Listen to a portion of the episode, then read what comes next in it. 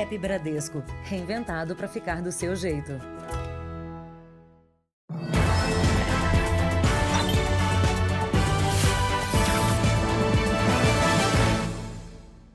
Olá, boa noite. Boa noite. Um condomínio de alto padrão, cercado de insegurança e violência no centro de São Paulo. Os moradores vivem trancados e com medo porque a rua se transformou numa mini Cracolândia. Rua curta e estreita virou ponto de tráfico de drogas. Com barracas improvisadas, dependentes químicos passam dia e noite no local. As pedras de crack são consumidas ali mesmo. Alterados, os usuários se desentendem. Na esquina, um homem parece observar todo o movimento.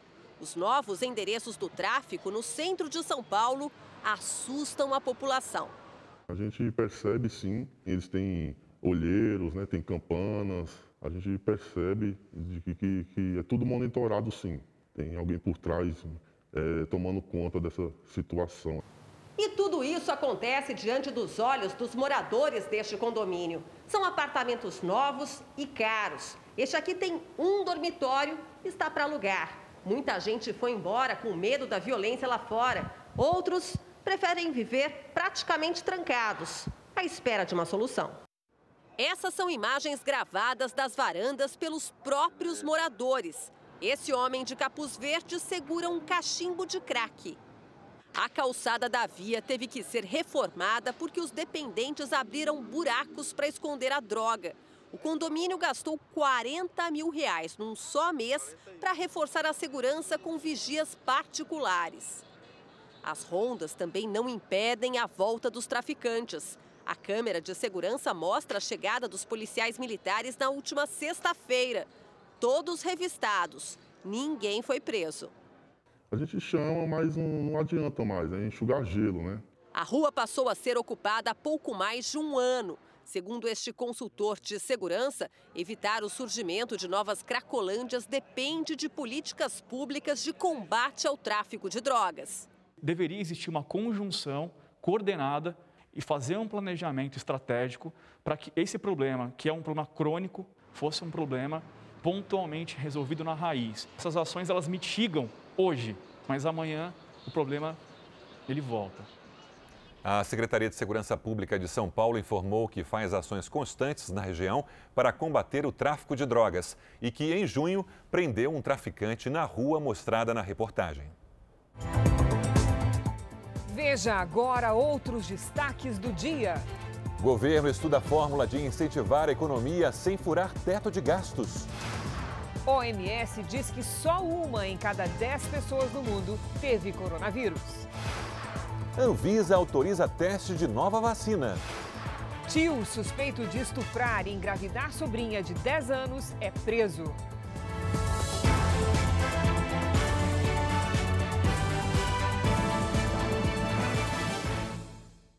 Oferecimento App Bradesco, reinventando para ficar do seu jeito.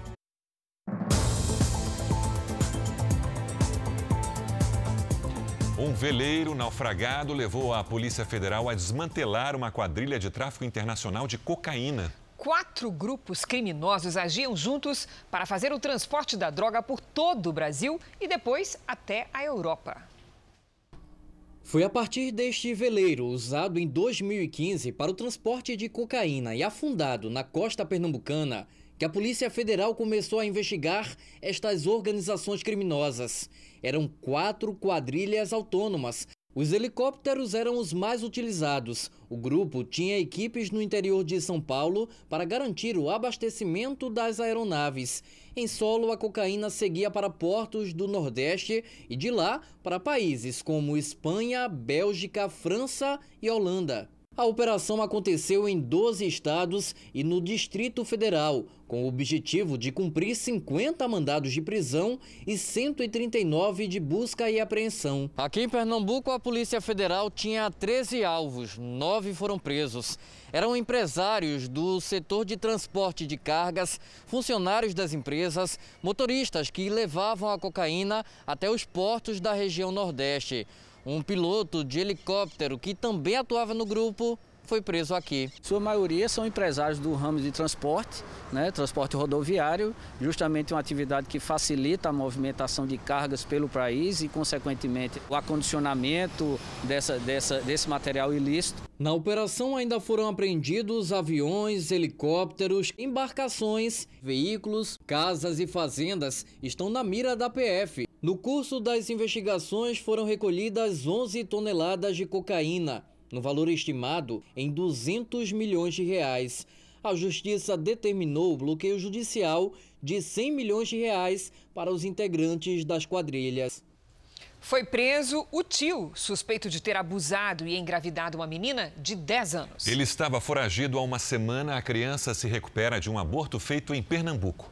Para este momento tão delicado, balões, brinquedos e doces foram os presentes dos moradores do Recife para a criança internada neste hospital. Horas antes, o suspeito havia sido preso em Betim, região metropolitana de Belo Horizonte. Na viagem de volta para o Espírito Santo, o tio acusado de estuprar e engravidar a sobrinha de 10 anos teria confessado o crime. A princípio, ele assumiu que teria tido um relacionamento com essa criança. Nós vamos verificar essa situação. A prisão pôs fim a uma fuga de 10 dias. De São Mateus, o suspeito viajou para Ibirapuã, na Bahia. Depois entrou em Minas primeiro Nanuque, por último Betim. O caso desperta a atenção para uma triste realidade no Brasil.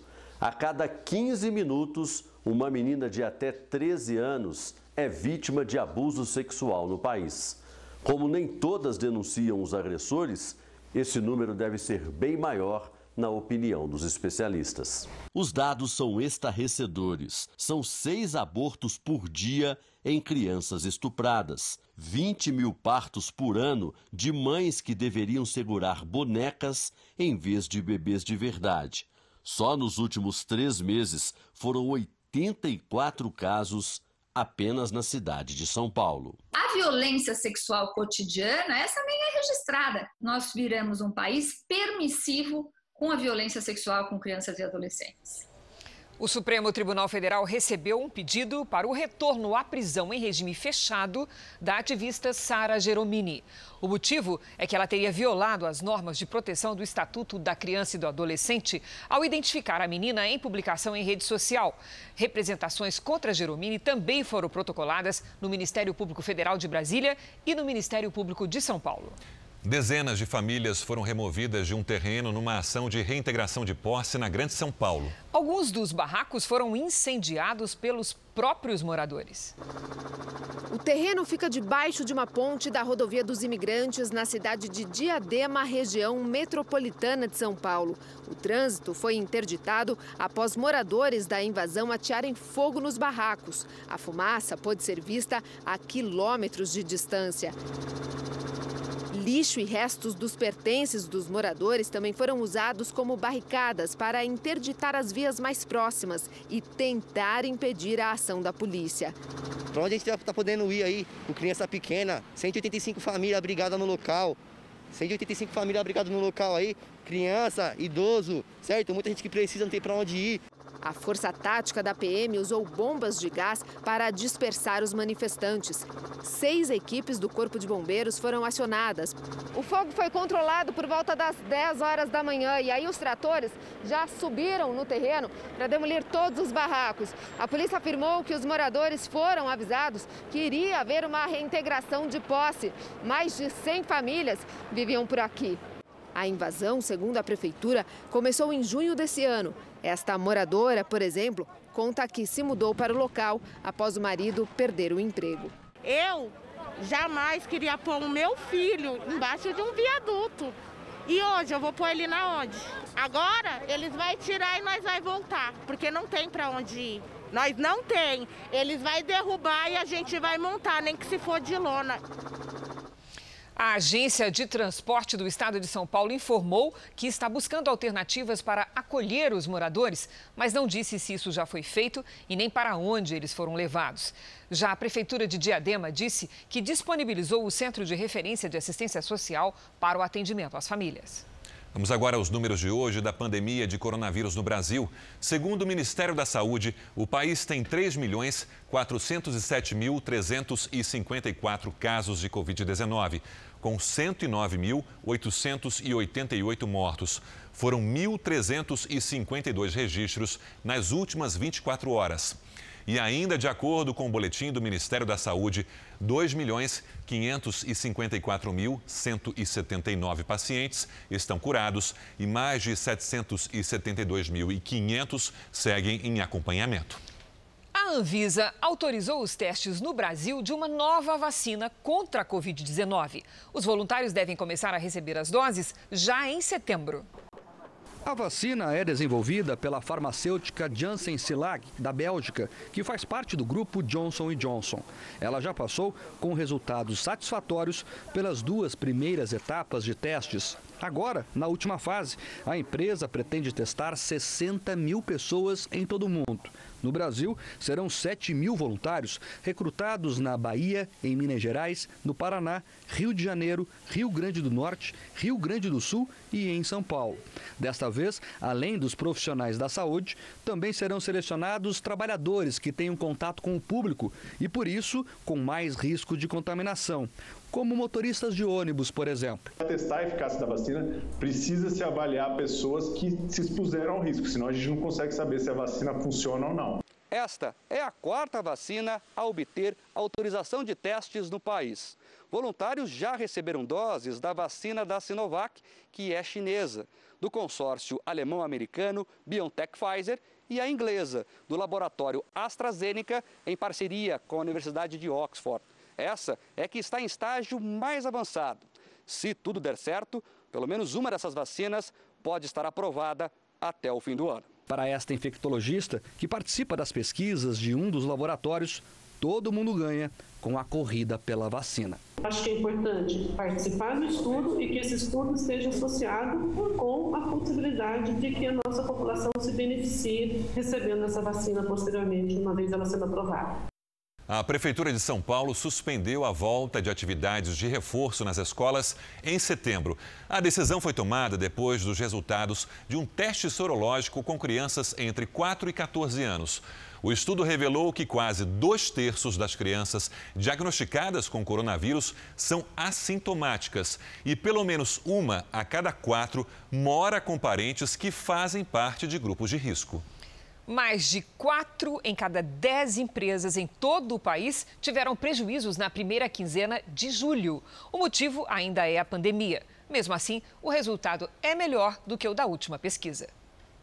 Dona de uma escola de ensino infantil há 30 anos, Heloísa é mais um dos empreendedores brasileiros afetados diretamente pela pandemia. Dos 80 alunos, apenas 10 continuam matriculados. Ela teve que dispensar 15 funcionários e ainda usou todas as economias para pagar as rescisões. A pandemia atingiu meu negócio de forma assim a levar à falência. Sem entrada de dinheiro, a escola não sobrevive. Para tentar manter a escola, a empresária lançou uma vaquinha para pagar o aluguel do mês.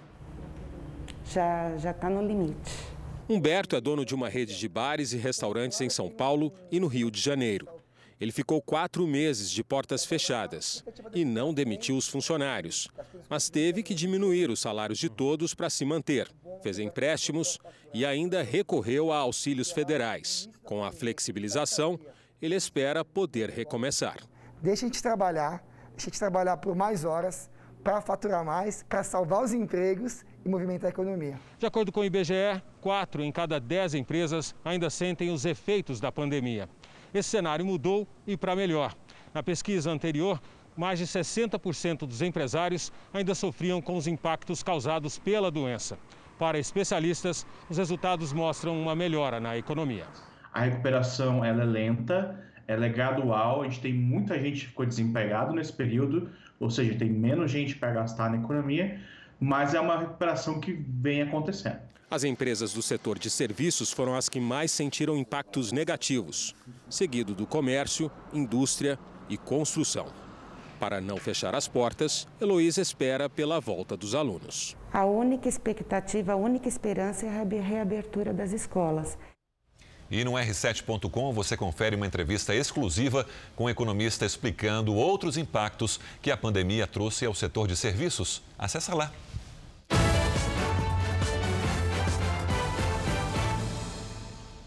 A convenção que vai confirmar o adversário de Donald Trump nas eleições deste ano começou com um ataque da ex-primeira-dama Michelle Obama ao atual presidente.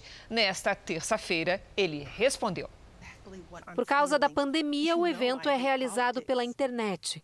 Ao defender o candidato Joe Biden, Michelle Obama afirmou que Donald Trump divide a nação e também é o presidente errado para o país.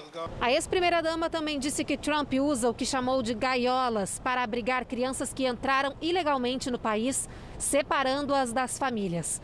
Mas a apuração de uma agência de notícias que combate as fake news mostrou que as mesmas instalações foram usadas durante a administração do marido dela, Barack Obama. Para o presidente Trump, Michelle não fez uma análise real da situação do país. Segundo ele, a economia está se recuperando, com índices de desemprego caindo mesmo durante a pandemia. O presidente também ironizou que não estaria agora na Casa Branca se não fosse pelo trabalho ruim do governo anterior, formado justamente por Barack Obama, com Joe Biden como vice. Ainda nos Estados Unidos, a polícia de Portland já identificou o homem que agrediu um motorista durante um protesto do movimento Vidas Negras Importam. O homem dirigia o caminhão perto das manifestações do último domingo. Segundo testemunhas, foi perseguido pelos ativistas e, na tentativa de fugir, bateu o veículo. O motorista foi cercado e levou socos de um dos manifestantes. Em outro momento, leva um chute no rosto. Ele foi internado com ferimentos graves. O suspeito da agressão foi identificado como Marquis Love, de 25 anos. A cidade de Portland tem registrado protestos todos os dias desde a morte de George Floyd, a maioria deles violentos. 15 anos depois da morte de um primeiro-ministro do Líbano e de outras 21 pessoas, um integrante do grupo extremista Hezbollah foi condenado por participar do atentado. Salim Ayash, julgado desde 2014, junto com três outros membros do Hezbollah, foi culpado de conspiração por cometer o ato terrorista que também feriu 226 pessoas e abalou o país em 2005. O assassinato forçou a retirada de tropas sírias que estavam há 30 anos no Líbano. Hariri era contra a influência iraniana e também síria no país, e a acusação afirmou que o assassinato foi um crime político mas os juízes do tribunal disseram que não havia evidências de que líderes do Hezbollah nem do governo da Síria estivessem envolvidos no ataque. O filho de Hariri, Saad, disse que aceitou o julgamento, mas que se os libaneses quiserem coexistir, todos devem admitir seus erros e falar a verdade, inclusive o Hezbollah. Para muitos libaneses, o julgamento foi uma decepção. Há 15 anos esperávamos por essa decisão e foi muito fraca, disse Ahmad Sayed. O julgamento aconteceu em um momento de turbulência econômica e política no Líbano. Apenas duas semanas após uma enorme explosão no porto de Beirute, que matou 178 pessoas, feriu milhares e forçou o governo a renunciar. Também no Líbano, o diretor-geral das alfândegas do país foi preso depois de interrogado a respeito da explosão no porto de Beirute.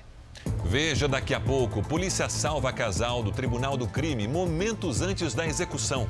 E também 3 mil brigadistas e cinco aviões reforçam o combate ao fogo no Pantanal.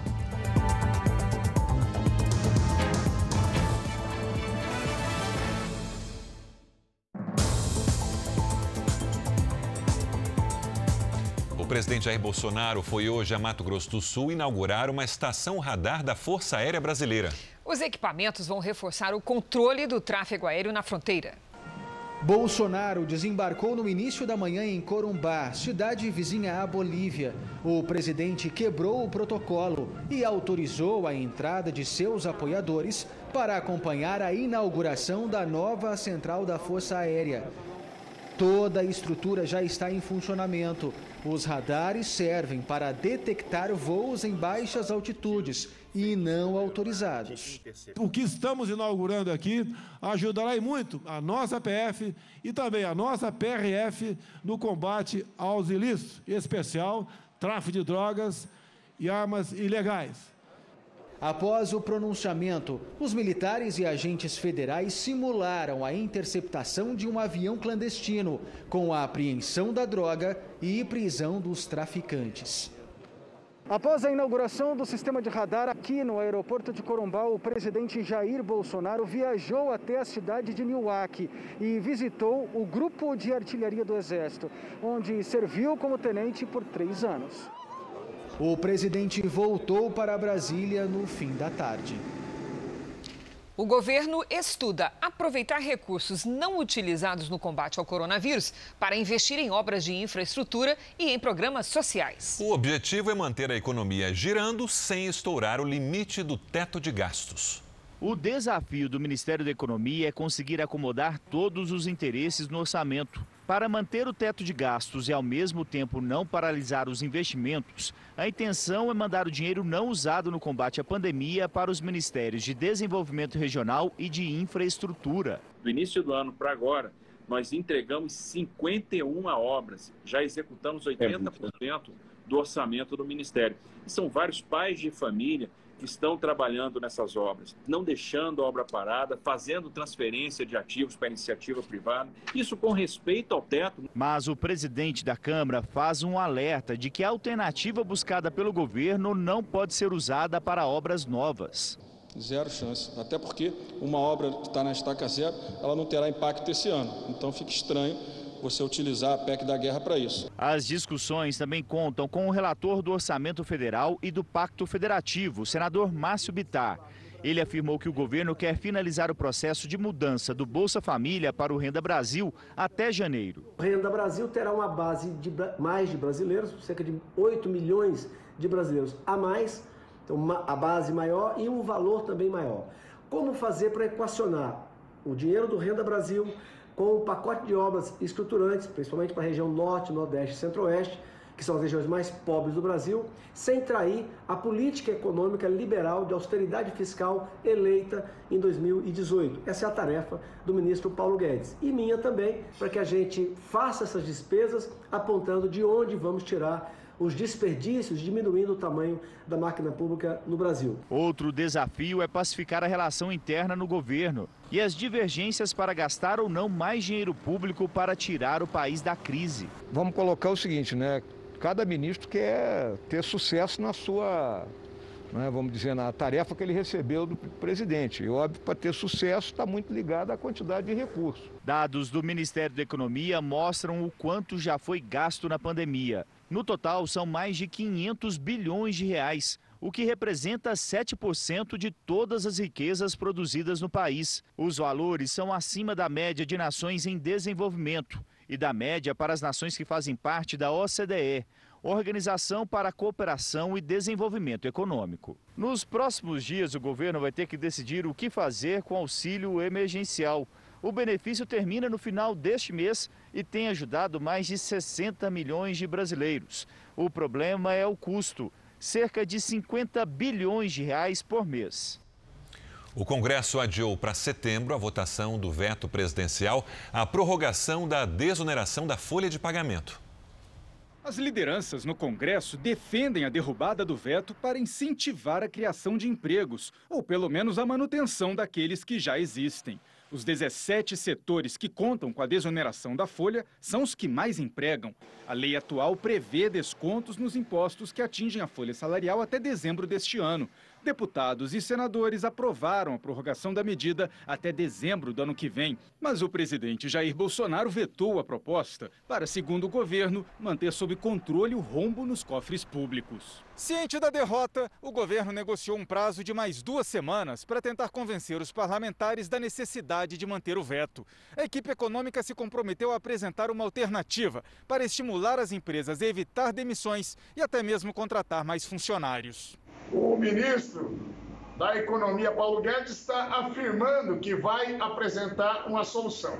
Caso não apresente, nós vamos derrubar esse veto. Este economista alerta para as consequências que a manutenção do veto de Bolsonaro pode trazer para o país. O Estado deveria esperar um pouco, fazer o ajuste dele, é, para que o setor produtivo, o lado real da economia, possa transitar é, durante seis meses, um ano, em condições de sobrevivência, porque muita empresa pode quebrar ao longo dos próximos seis a 12 meses. E, consequentemente, isso ser eh, se transformar em falta de arrecadação em 2021. Carlos da Costa, secretário de Produtividade, Emprego e Competitividade, disse no JR Entrevista de hoje que a reforma tributária prevê uma proposta de desoneração. O ministro Paulo Guedes já falou várias vezes que temos que acabar com essa arma de destruição em massa de empregos. A carga sobre a mão de obra é excessiva. O trabalhador brasileiro ganha pouco e o empresário paga muito. Você pode assistir ao JR Entrevista com o secretário Carlos da Costa às 10h30 da noite na Record News, no portal R7 e no canal do YouTube do Jornal da Record. E os melhores momentos desse encontro você também pode rever na edição de meia-noite e meia do Jornal da Record. O Tribunal Superior Eleitoral retomou há pouco o julgamento sobre a possibilidade de políticos serem investigados por abuso de poder religioso. Nós vamos a Brasília com Luiz Fara Monteiro, que tem as informações. Boa noite, Fara. Olá, boa noite a todos. Cris, esse julgamento recomeçou hoje. Neste momento, o placar está em 3 a 1 pela tese de não criminalizar um suposto abuso de poder religioso, a julgar é, pela atuação de padres, bispos e pastores durante a campanha eleitoral. E, segundo o relator ministro Edson Fachin, o único até então a entender que envolvimento desses líderes religiosos poderia levar a uma investigação e até mesmo a cassação de candidatos eleitos. Neste momento, vota o ministro Luiz Felipe Salomão. Outros três ministros também devem se manifestar esta noite. Segundo fontes do Jornal da Record, a tendência é que a maioria do tribunal se posicione contra essa medida. Para o ministro Tarcísio Vieira, que já votou, estão em jogo a liberdade de discurso e a prática religiosa, desde que o culto religioso não seja voltado para a propaganda eleitoral. Cris, Sérgio. Obrigada, Fara. Vamos agora com a opinião do jornalista Augusto Nunes. Boa noite, Augusto. Boa noite, Cristina, Sérgio. Boa noite a você que nos acompanha. Desde o início da pandemia de coronavírus, alegando que o risco de contágio é maior nas cadeias, a Justiça já soltou mais de 5 mil criminosos pertencentes ao grupo de risco. Em junho, também invocando a superlotação dos presídios, o ministro do Supremo, Edson Fachin, proibiu a realização de operações policiais nos morros do Rio. Agora, são os políticos enquadrados na lei da ficha limpa por bandalheiras praticadas na campanha eleitoral de 2012 que tentam escapar da punição com a ajuda do vírus chinês. A lei estabelece que quem vira ficha suja é proibido de participar das disputas eleitorais ocorridas nos oito anos seguintes. Mesmo adiada para novembro, a eleição municipal deste ano ocorrerá neste ano, que é o oitavo da pena a cumprir. Os castigados afirmam que o prazo da condenação terminará em 4 de outubro, oito anos depois da eleição em que sujaram a ficha. É só uma esperteza, mas os condenados estão otimistas porque o caso será decidido por Edson Fachin. O ministro disse há poucos dias que, mesmo condenado à prisão, Lula deveria ter participado da última eleição presidencial para torná-la mais democrática. A Organização Mundial de Saúde acredita que o mundo não pode esperar pela chamada imunidade de rebanho contra o coronavírus. Isso acontece quando a maior parte das pessoas já está protegida por anticorpos. Segundo a OMS, menos de 10% da população global desenvolveu defesas contra a Covid-19. A estimativa foi dada pela epidemiologista Maria Van Karkov. Em lugares muito afetados pela pandemia, o índice de imunizados sobe a até 25%. É muito pouco e, por isso, para a OMS, a imunização natural não é a solução. A entidade também alerta que a doença está sendo impulsionada pelos mais jovens. São os assintomáticos com idade entre 20 e 40 anos que mais transmitem a doença. Veja a seguir: o Paris Saint-Germain e Neymar estão na final da Liga dos Campeões. E também o que fazer quando você compra um celular e recebe outro produto na caixa.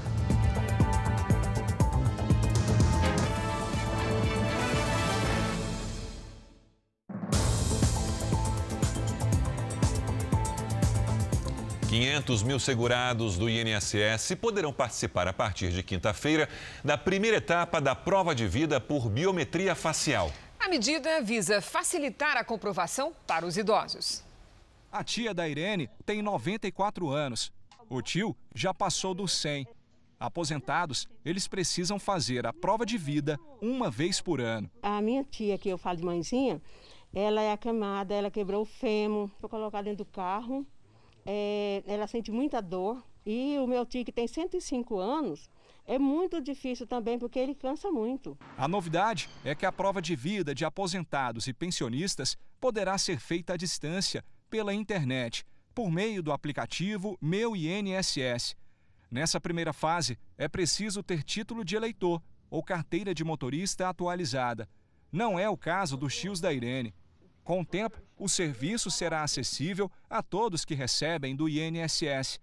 Neste novo ícone, vai ser possível enviar uma foto do rosto do beneficiário. A biometria facial vai ser checada com o banco de dados do Denatran e do Tribunal Superior Eleitoral. O projeto é piloto e vai contar inicialmente com a participação de cerca de 500 mil beneficiários em todo o Brasil.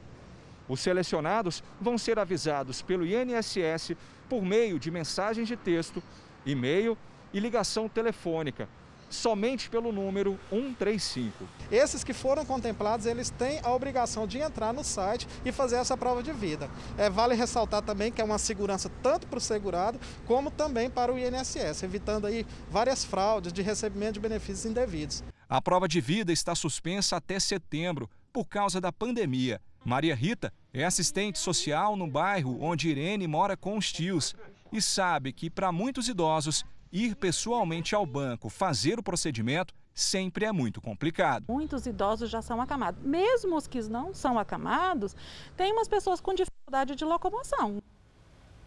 Funcionários dos Correios entraram em greve hoje em todo o país.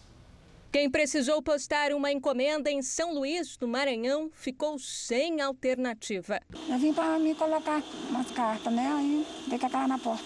Foi assim também na maior parte das cidades. As agências amanheceram fechadas. Segundo o sindicato da categoria, cerca de 100 mil funcionários dos Correios em todo o país aderiram à greve.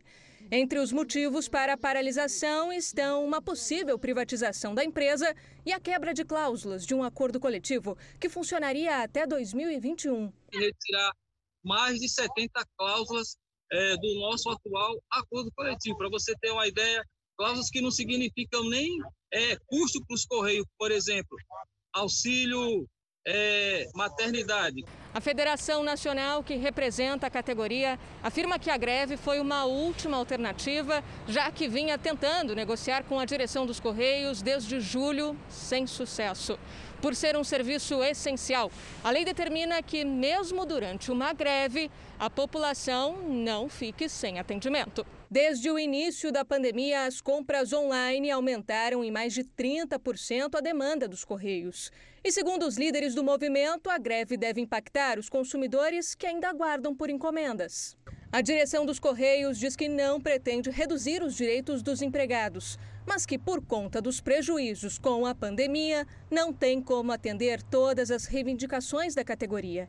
A empresa ressalta que tem um plano de continuidade para seguir atendendo a população.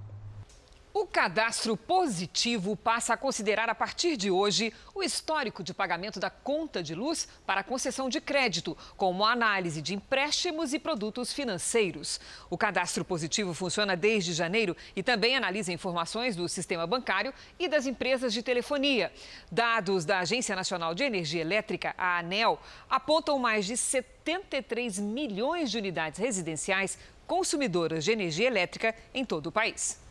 Uma denúncia anônima salvou dois usuários de drogas de serem executados pelo Tribunal do Crime. E eles contaram ao Jornal da Record sobre o terror que viveram. Os criminosos escolheram um local bem escondido na comunidade. O cativeiro ficava na viela, neste barraco. O homem foi sequestrado ontem à noite e a mulher hoje de madrugada. Ela chegou a apanhar dos criminosos. Fui amordaçada, me bateram, me amarraram, me deixaram jogada no barro, cavaram uma cova para me matar à noite, mas eu fui salva pelos policiais da Civil. O barraco era um estábulo. Os dois ficaram presos em meio a muita sujeira. Além das agressões, sofriam ameaça a todo momento. Eu pedi perdão, pedi desculpa, mas não adianta, eles não têm perdão. O casal seria julgado no chamado Tribunal do Crime. Segundo a investigação, os traficantes que agem na comunidade suspeitavam que os dois, que são dependentes químicos, estariam furtando os moradores para comprar droga da própria facção. É lei. Bala quebrada morre. Eles vendem droga para nós e matam nós. Cada vez que eles cometem um delito, a polícia militar, a polícia civil vai para o local para investigar. Isso acaba atrapalhando o tráfico de entorpecente e eles foram advertidos algumas vezes para que não praticassem esses delitos. Não obstante, eles continuaram a praticar, o que os levou à condenação. O homem que fazia a segurança do local foi preso em flagrante por cárcere privado. A polícia agora está atrás de pelo menos outros três suspeitos. Eu não vou voltar mais. Eu vou embora para outro lugar. Imagine comprar aquele celular tão sonhado de última geração e caro, mas receber no lugar outro produto, uma mandioca ou uma caixa de leite, por exemplo. E foi o que aconteceu com duas famílias do Rio de Janeiro vítimas de um crime que aumentou cinco vezes só em julho. A compra pela internet virou pesadelo. Renato queria dar um celular para a esposa, mas quando a encomenda chegou, a gente pensou que era até alguém de, fazendo uma brincadeira, né? A gente comprou lá o celular e vem uma mandioca. O prejuízo foi alto, 6 mil reais. A compra foi feita em uma loja conhecida, mas o produto foi roubado e trocado no meio do caminho. A gente procurou todos os meios cabíveis, né? Então a gente colocou no, no Procon, entramos no site lá da empresa, os registros de golpes contra pessoas que fazem compras na internet aumentaram muito no Rio de Janeiro. Em julho desse ano, o número de casos foi quase cinco vezes maior do que no mesmo período do ano passado. E o que tem surpreendido ainda mais são os produtos que os golpistas escolhem e enviam para enganar os clientes. Essa família registrou a entrega. Vai, meu Deus do céu. Mas no lugar do celular, uma caixa de leite. O sonho da minha filha foi acabar ali. Que ela estava juntando dinheiro. O preço do celular estava abaixo do que é oferecido no mercado. Sinal de fraude. Tem que escolher site seguro e pode ver também a reputação do vendedor. Você tem na internet ferramentas disponíveis para você verificar, o consumidor verificar se o, se o vendedor ele é confiável. Grandes eh, empresas que vendem na internet, é, na maioria das vezes as pessoas conseguem resolver diretamente com a empresa. O Renato, que recebeu uma mandioca no lugar do celular, teve sorte. Depois de muitas reclamações e também pela repercussão nas redes sociais, o aparelho comprado foi entregue pela loja de departamentos. Um sonho realizado.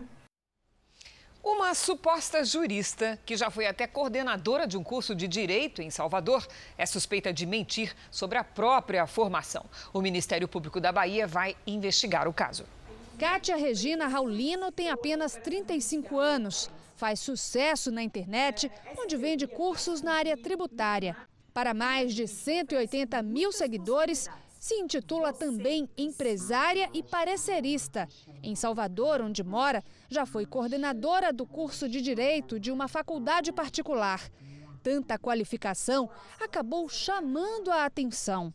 Em Direito pela Universidade Federal do Maranhão, mestre em Direito Público pela Universidade Federal de Santa Catarina e doutor em Administração pela Universidade Federal da Bahia.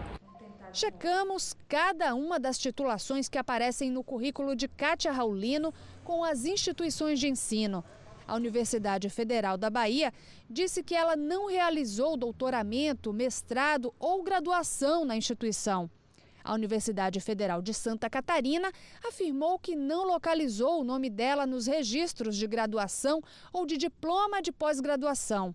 A Universidade Federal do Maranhão confirmou que nenhuma aluna com este nome colou grau entre os anos de 2003 e 2007. E a Universidade Federal de Pernambuco disse que não procede a informação de que ela cursou pós-doutorado na universidade. O professor doutor Hernani Marques, que aparece no currículo de Kátia como orientador da tese de doutorado em administração pública pela Universidade Federal da Bahia, disse que nunca teve uma aluna com esse nome. Ela coloca que de 2014 a 2017 é, nem sequer ela foi minha aluna. Uma aluna dela no curso de Direito de uma faculdade particular diz que teve um trabalho acadêmico plagiado pela professora. Ela publicou o meu texto como se fosse dela, ela usou palavra por palavra minha. O caso já está no Ministério Público da Bahia. Além de investigar a suposta prática de exercício ilegal da advocacia, o órgão também apura a denúncia de que Kátia teria plagiado trabalhos acadêmicos. A produção do Jornal da Record entrou em contato várias vezes com Kátia Raulino durante todo o dia, mas ela não atendeu às nossas ligações. Agora há pouco se manifestou nas redes sociais, disse que está tranquila e vai comprovar as informações do currículo. O governo do Maranhão quer gastar 1 milhão e 600 mil reais em salas de visitas íntimas para os presos. Um edital foi lançado para construir os espaços. Serão 22 salas para os encontros dos presos com mulheres. Apesar da polêmica, a Secretaria de Administração Penitenciária do Maranhão diz que a visita íntima tem respaldo na Constituição Federal e na Lei de Execuções Penais. O Ministério do Meio Ambiente autorizou o uso de um produto químico para conter o avanço do fogo no Pantanal. A região vive a pior seca dos últimos 50 anos. Nossas equipes acompanharam o combate aos incêndios feito por aviões. Mesmo do alto, a 1.300 pés, não dá para ver muito longe. A fumaça esconde o horizonte e vai ficando mais espessa no caminho de Cuiabá para o Pantanal. Lá embaixo, as marcas deixadas pelos incêndios, grandes áreas com a vegetação destruída. O fogo já atingiu no Pantanal uma área equivalente a 10 vezes o tamanho da cidade de São Paulo. O ministro do Meio Ambiente, Ricardo Salles, veio a Mato Grosso para acompanhar os trabalhos, que ganharam reforço. Em locais abertos, ele tirou a máscara. 3 mil brigadistas foram contratados é, pelo IBAMA e pelo ICMBio para complementar as forças, cinco aeronaves Air Tractor, três helicópteros, para além de todo o equipamento que nós já estávamos usando é, vem agregar mais, esse, mais esse, essa infraestrutura. Na base das operações, em Porto Jofre, a movimentação é intensa. Os pilotos fazem até 20 voos por dia para localizar focos e lançar água. O mesmo vento que ajuda a espalhar o fogo, em alguns dias não tem força para dispersar a fumaça.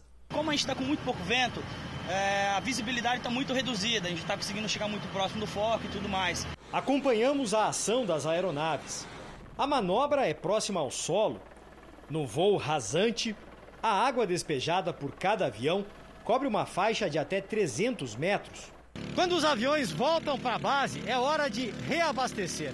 A água é retirada aqui do rio Cuiabá. Tem um sistema de bombas que traz tudo até duas piscinas e depois a água enche os reservatórios dos aviões, são de 2 mil a 3 mil litros por vez. E as aeronaves estão prontas para mais um voo. Em torno de 10, 15 minutos tem um sempre na, na cola do outro, né? Não, não para. Na hora que um desce, um sobe. E o rio, que ajuda a combater o fogo, também sofrem. O limite do rio, em 2017 para 2016, era aqui. Nós perdemos 5 metros de água. Para tornar o trabalho mais eficaz, o Ministério do Meio Ambiente decidiu autorizar o uso de um produto que retarda o avanço do fogo. É um produto muito semelhante ao fertilizante, que é misturado numa proporção uh, adequada à água na aeronave, e com isso, uh, a cada despejamento de líquido no local, você tem o bloqueio quase que completo do fogo. Com o calor intenso e novos focos de incêndio surgindo a todo momento, há muito trabalho para evitar danos ainda piores no lugar conhecido por ser a maior área alagada do planeta. A chuva no centro-sul do país mudou a paisagem de cidades que há meses sofriam com a seca. Teve até granizo. Lidiane, como é que vai ficar o texto, né, o, o tempo nessa quarta-feira? Boa noite. Boa noite, Cris. A gente segue com chuva pelo menos até o fim da semana no centro-sul. Boa noite para todo mundo que nos acompanha. Na madrugada, um temporal com granizo deixou cidades do sul de Minas Gerais assim, olha, cobertas de gelo. Amanhã, uma frente fria mantém as nuvens carregadas entre o norte gaúcho e o Paraná e também Mato Grosso do Sul.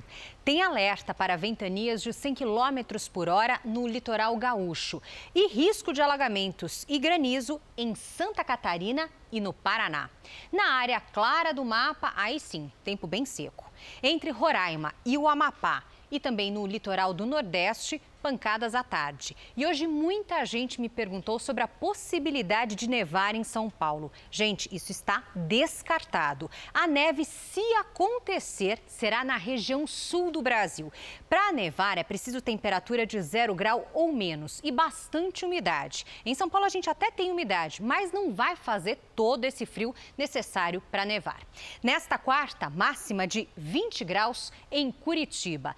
35 em Goiânia, 38 em Teresina e até 32 em Boa Vista.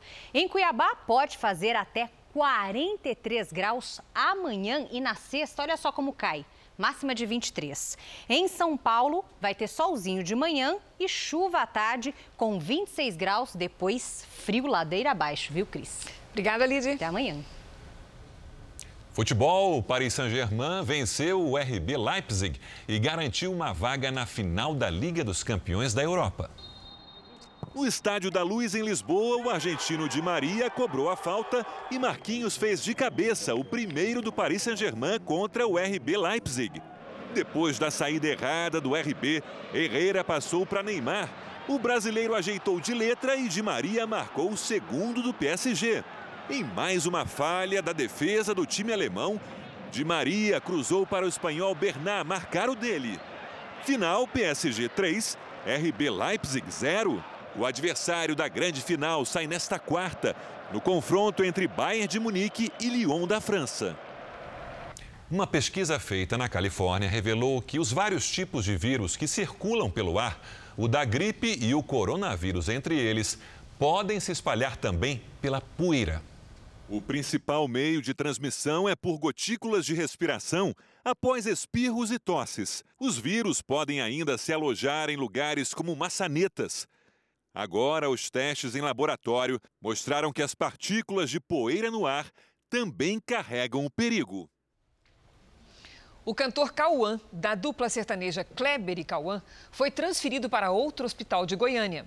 Cauã está na unidade de terapia intensiva por causa do estado de saúde ainda considerado grave. Mas, segundo os médicos, ele apresentou uma leve melhora, o que possibilitou a transferência. Eh, os pulmões do cantor seguem comprometidos pela Covid-19. Apesar da flexibilização, os museus do país ainda permanecem fechados. Mesmo assim, o Museu de Arte Moderna de São Paulo deu um jeitinho de comemorar o aniversário perto do público. A pandemia fechou as portas dos museus, mas não trancafiou a arte. Tarsila do Amaral foi para a rua, Tomi Otaki também.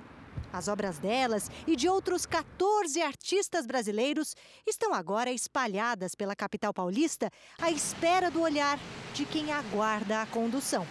Serão 140 painéis em pontos de ônibus. O projeto faz parte da comemoração dos 72 anos do MAN, o Museu de Arte Moderna de São Paulo. Qual que é o lugar da arte? Onde a arte pode estar? e a gente acha que a arte, assim como o MAN, pode estar em toda a cidade. Márcia gostou da fotografia de Bárbara Wagner. Ah, eu gostaria de saber quem foi que fez, como foi feito, por quê, de onde ele veio, quem é ele. Todas as imagens vêm acompanhadas de uma legenda com o nome do artista, a técnica que ele usou, o ano em que a produziu, mas dá para saber mais. Tá tudo aqui, ó, nesse QR Code. É só apontar o celular para ouvir as informações sobre a obra e o artista, e narradas por personalidades que doaram suas vozes para levar a arte para a rua. Esse aqui, por exemplo, ó. Oi, que bom É o Gilberto Gil. Eu sou o Gilberto Gil e vou contar para você um pouco sobre uma obra do MAM. É uma forma da, da expressão ir para a rua, né? Já que nós não podemos ir visitar. Isso não se trata de substituir a exposição por uma, por uma ação na rua, mas é uma espécie de convite. Quando a pandemia passar, a gente espera receber o público ao vivo para ver os originais dessas obras no espaço do museu. E vão receber. O Jornal da Record termina aqui. A edição de hoje na íntegra e também a nossa versão em podcast estão no Play Plus em todas as nossas plataformas digitais. E à meia-noite e meia tem mais Jornal da Record. Fique agora com a novela Apocalipse. A gente se vê amanhã. Até lá. Boa noite e até amanhã.